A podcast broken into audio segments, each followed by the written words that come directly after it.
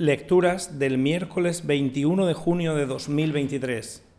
Festividad de San Luis Gonzaga, religioso. Primera lectura.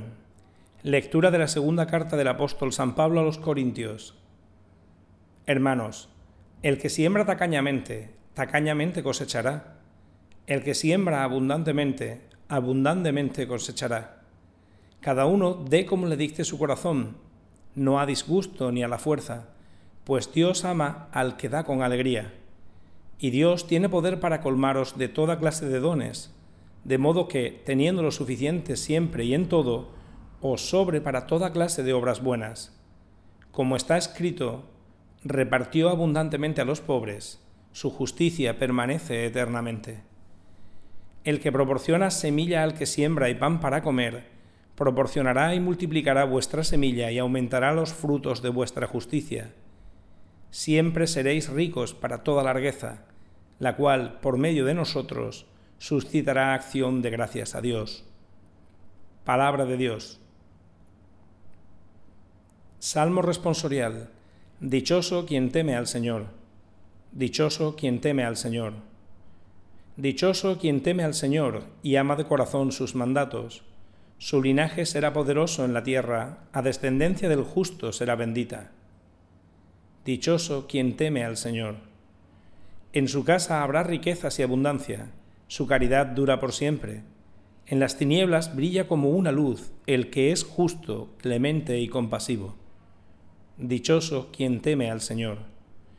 Reparte limosna a los pobres, su caridad dura por siempre y alzará la frente con dignidad. Dichoso quien teme al Señor. Evangelio Lectura del Santo Evangelio según San Mateo. En aquel tiempo dijo Jesús a sus discípulos, Cuidad de no practicar vuestra justicia delante de los hombres para ser vistos por ellos. De lo contrario, no tenéis recompensa de vuestro Padre Celestial. Por tanto, cuando hagas limosna, no mandes tocar la trompeta ante ti, como hacen los hipócritas en las sinagogas y por las calles, para ser honrados por la gente en verdad os digo que ya han recibido su recompensa. Tú, en cambio, cuando hagas limosna, que no sepa tu mano izquierda lo que hace tu derecha. Así tu limosna quedará en secreto y tu Padre, que ve en lo secreto, te recompensará.